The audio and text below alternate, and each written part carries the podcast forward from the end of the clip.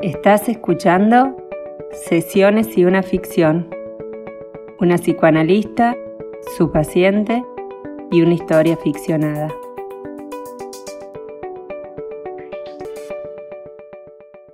Hoy te cuento la historia de Rocío, una paciente que estaba muy acostumbrada a correr detrás de las necesidades ajenas y no se daba cuenta que esto que hacía por los otros era lo que no podía hacer por ella misma. Ella necesitaba necesitar para sentirse viva.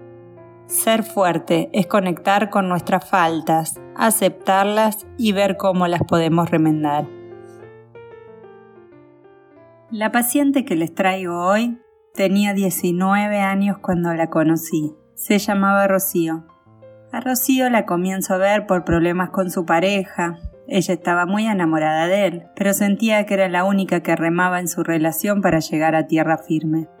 Él estaba con ella, la quería, pero no hacía nada ni para estar juntos ni para estar separados. Parecía que todo le daba igual. Rocío trabajaba en una fábrica con horarios rotativos y con su sueldo mantenía a su madre, a su hermana, a su sobrina y a su pareja.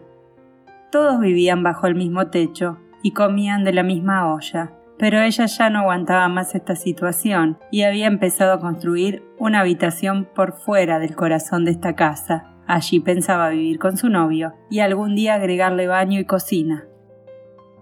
Su novio sabía de albañilería, se había comprometido a hacerlo, pero finalmente ella era quien terminaba poniendo ladrillos al volver de la fábrica. En síntesis, Rocío la remaba en dulce de leche, como ella decía, con su pareja, con su hermana adicta, con su sobrina y con su madre. Hacía malabares para llegar a fin de mes, y se sentía también muy empobrecida de energías al sentir que nada de lo que daba volvía. Con su padre no le pasaba esto, porque tampoco ni se hablaba ni vivía en esa casa. En el transcurso de sus sesiones, ella estaba convencida de que su novio, al igual que su padre, al no hacer nada para estar con ella, la iban abandonando a cuentagotas.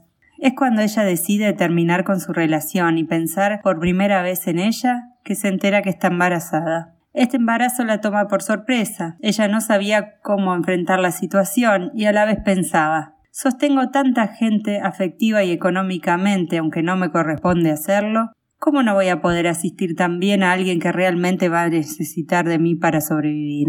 Las sesiones transcurrían entre quejas de la paciente porque nadie se ponía en su lugar y todo lo que ellos le exigían y que ella ya no podía. Embarazada, ella creía que podría ponerle límites a su familia, a su pareja y a su jefa, pero finalmente su cuerpo y alma estaban exigidos por su embarazo más por las exigencias de siempre. Nadie reparaba en sus esfuerzos por sostener tanto ni a tantos. Le costaba mucho, en su terapia también, que ella se deje ayudar por mí. Un día a sus ocho meses de embarazo llegó Rocío al consultorio llorando en su moto. No podía parar de hacerlo y si bien las hormonas en su estado podrían estar incrementando este cuadro emocional, le temblaba la voz, el pecho, las manos. Bajé rápidamente a buscarla cuando la escuché así. Lo que me llamó la atención profundamente era que lloraba por lo mismo de siempre, por su madre, por su hermana y por su novio que no se ponían en su lugar. La agarré fuerte de ambas manos, la hice subir en el ascensor, llegamos al consultorio y le ofrecí agua.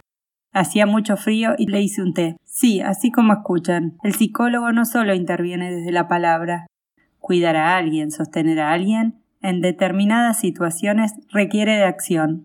Cuando logró estar más tranquila la paciente, se sentó, me miró y me pudo contar lo que estaba pasando. Ella no comía desde los mates con galletitas del día anterior. Estaba de ocho meses de embarazo y veintitrés horas de ayuno. Eran las tres de la tarde de un miércoles de fin de mes, donde su plata solo había alcanzado hasta las galletitas de agua de las cinco de la tarde del martes. Había ido a trabajar a las cuatro de la mañana en ayunas y así llegaba a mi consultorio. Sin comer y casi sin plata. ¿Por qué casi? Porque ella tenía su último dinero, que eran veinte pesos que en ese momento salía mi coseguro de la sesión. Al escuchar este relato atónita y ver que la paciente estaba en esas condiciones físicas y psíquicas, interrumpí su relato. Frené inmediatamente la sesión, aunque habían pasado cinco minutos. Sentí que si no la interrumpía, Rocío seguiría naturalmente pensando que era más importante venir a sesión con los 20 pesos que comer. Había que poner orden de prioridades y límites. Alguien con hambre no puede pensar. Está en un estado de vulnerabilidad e irritabilidad absoluto, y mi intervención como psicóloga debía ir ahí. Yo debía bajar tensiones sin que se piense tanto. Había que actuar. Ella quería venir a sesión a denunciar el estado de pobreza en que caía, en el déficit que ella quedaba para que la quieran. Me mostró esto en acto. Me mostró el exceso al que se sometía por no escuchar sus necesidades y anteponer siempre las necesidades de los demás. Esta vez algo no se repitió, no se lo permití. Uno como analista debe saber que los actos ejecutados a tiempo pueden valer más que mil palabras. Mis gestos, todo mi cuerpo se fue transformando cuando escuché que ya no comía desde la tarde. No puse esta vez cara de nada, sino todo lo contrario, y además actué en consecuencia. Le dije, Rocío, ¿vos crees que vas a poder pensar algo conmigo bajo estas necesidades? Llorás porque tenés el cuerpo y el alma estresados. No das más. Tenés hambre. Estos 20 pesos de coseguro van a ser parte de la sesión de hoy. Ella me miró sorprendida y yo continué. ¿Qué tenés ganas de comer, Rocío? En ese entonces 20 pesos alcanzaban para dos comidas. Eran las 4 de la tarde y la paciente ya el otro día cobraba el sueldo. Al principio, ella me decía que quería con estos 20 pesos entonces comprar para comer los cuatro y llevar a su casa para la cena. No la dejé. Hicimos el siguiente ejercicio mientras esperábamos juntas que abra la despensa de la vuelta de mi consultorio. Rocío, pensá que decías comer. ¿Qué querés comer, Rocío? Eran mis preguntas. Se iba a comprar eso que deseaba, y recién una vez comprado eso, con el sobrante, compraría ahí sí unos fideos para la cena de todos. De esta forma, haciendo este pacto, logré que Rocío se anime a darse lo que quería sin culpas. ¿Qué compró? Un sándwich de queso con leche, que era lo que quería comer, y los fideos más baratos que encontró para la cena. Ahí en ese instante le di por terminada la sesión. Ella no volvió al consultorio a comer, pero tampoco lo pudo hacer en su casa. Lo comió en la vereda de la esquina de la casa, y comprobó que nada de lo que temía había pasado por hacerlo. A partir de ese día, cada regreso a casa, luego del trabajo de su sesión, venía acompañado de una golosina en la esquina. Un premio, algo que le devolvía las energías al cuerpo y al alma, algo que le permitía no sentir que se perdían las necesidades de los otros.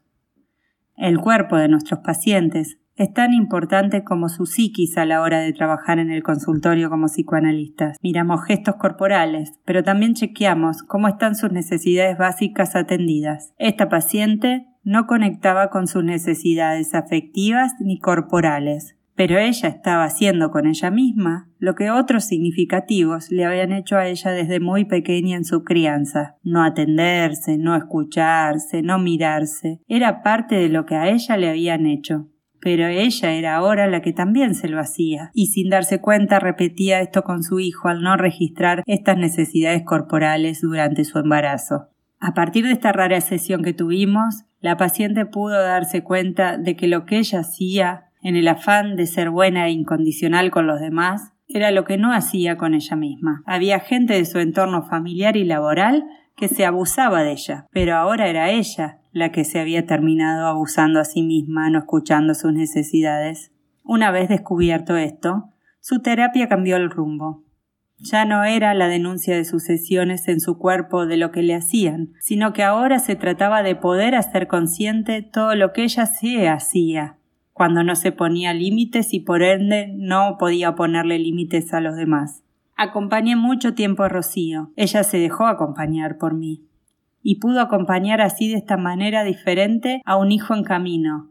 Analizarse es también cortar con la repetición, es buscar una salida diferente a aquello que repetimos sin saber, y en esto puedo decir que el tratamiento de Rocío dio buenos resultados. Ser fuerte no significa no sentirse vulnerable y necesitada, sino por el contrario, sentir que uno cuenta con uno mismo para contemplarse, contenerse y protegerse. Muchas gracias por escuchar mis historias. Mi nombre es Pilar Cid. Me encontraste en las redes como arroba rocío.cid, C Nosotros nos escuchamos en la próxima sesión, digo, en el próximo episodio.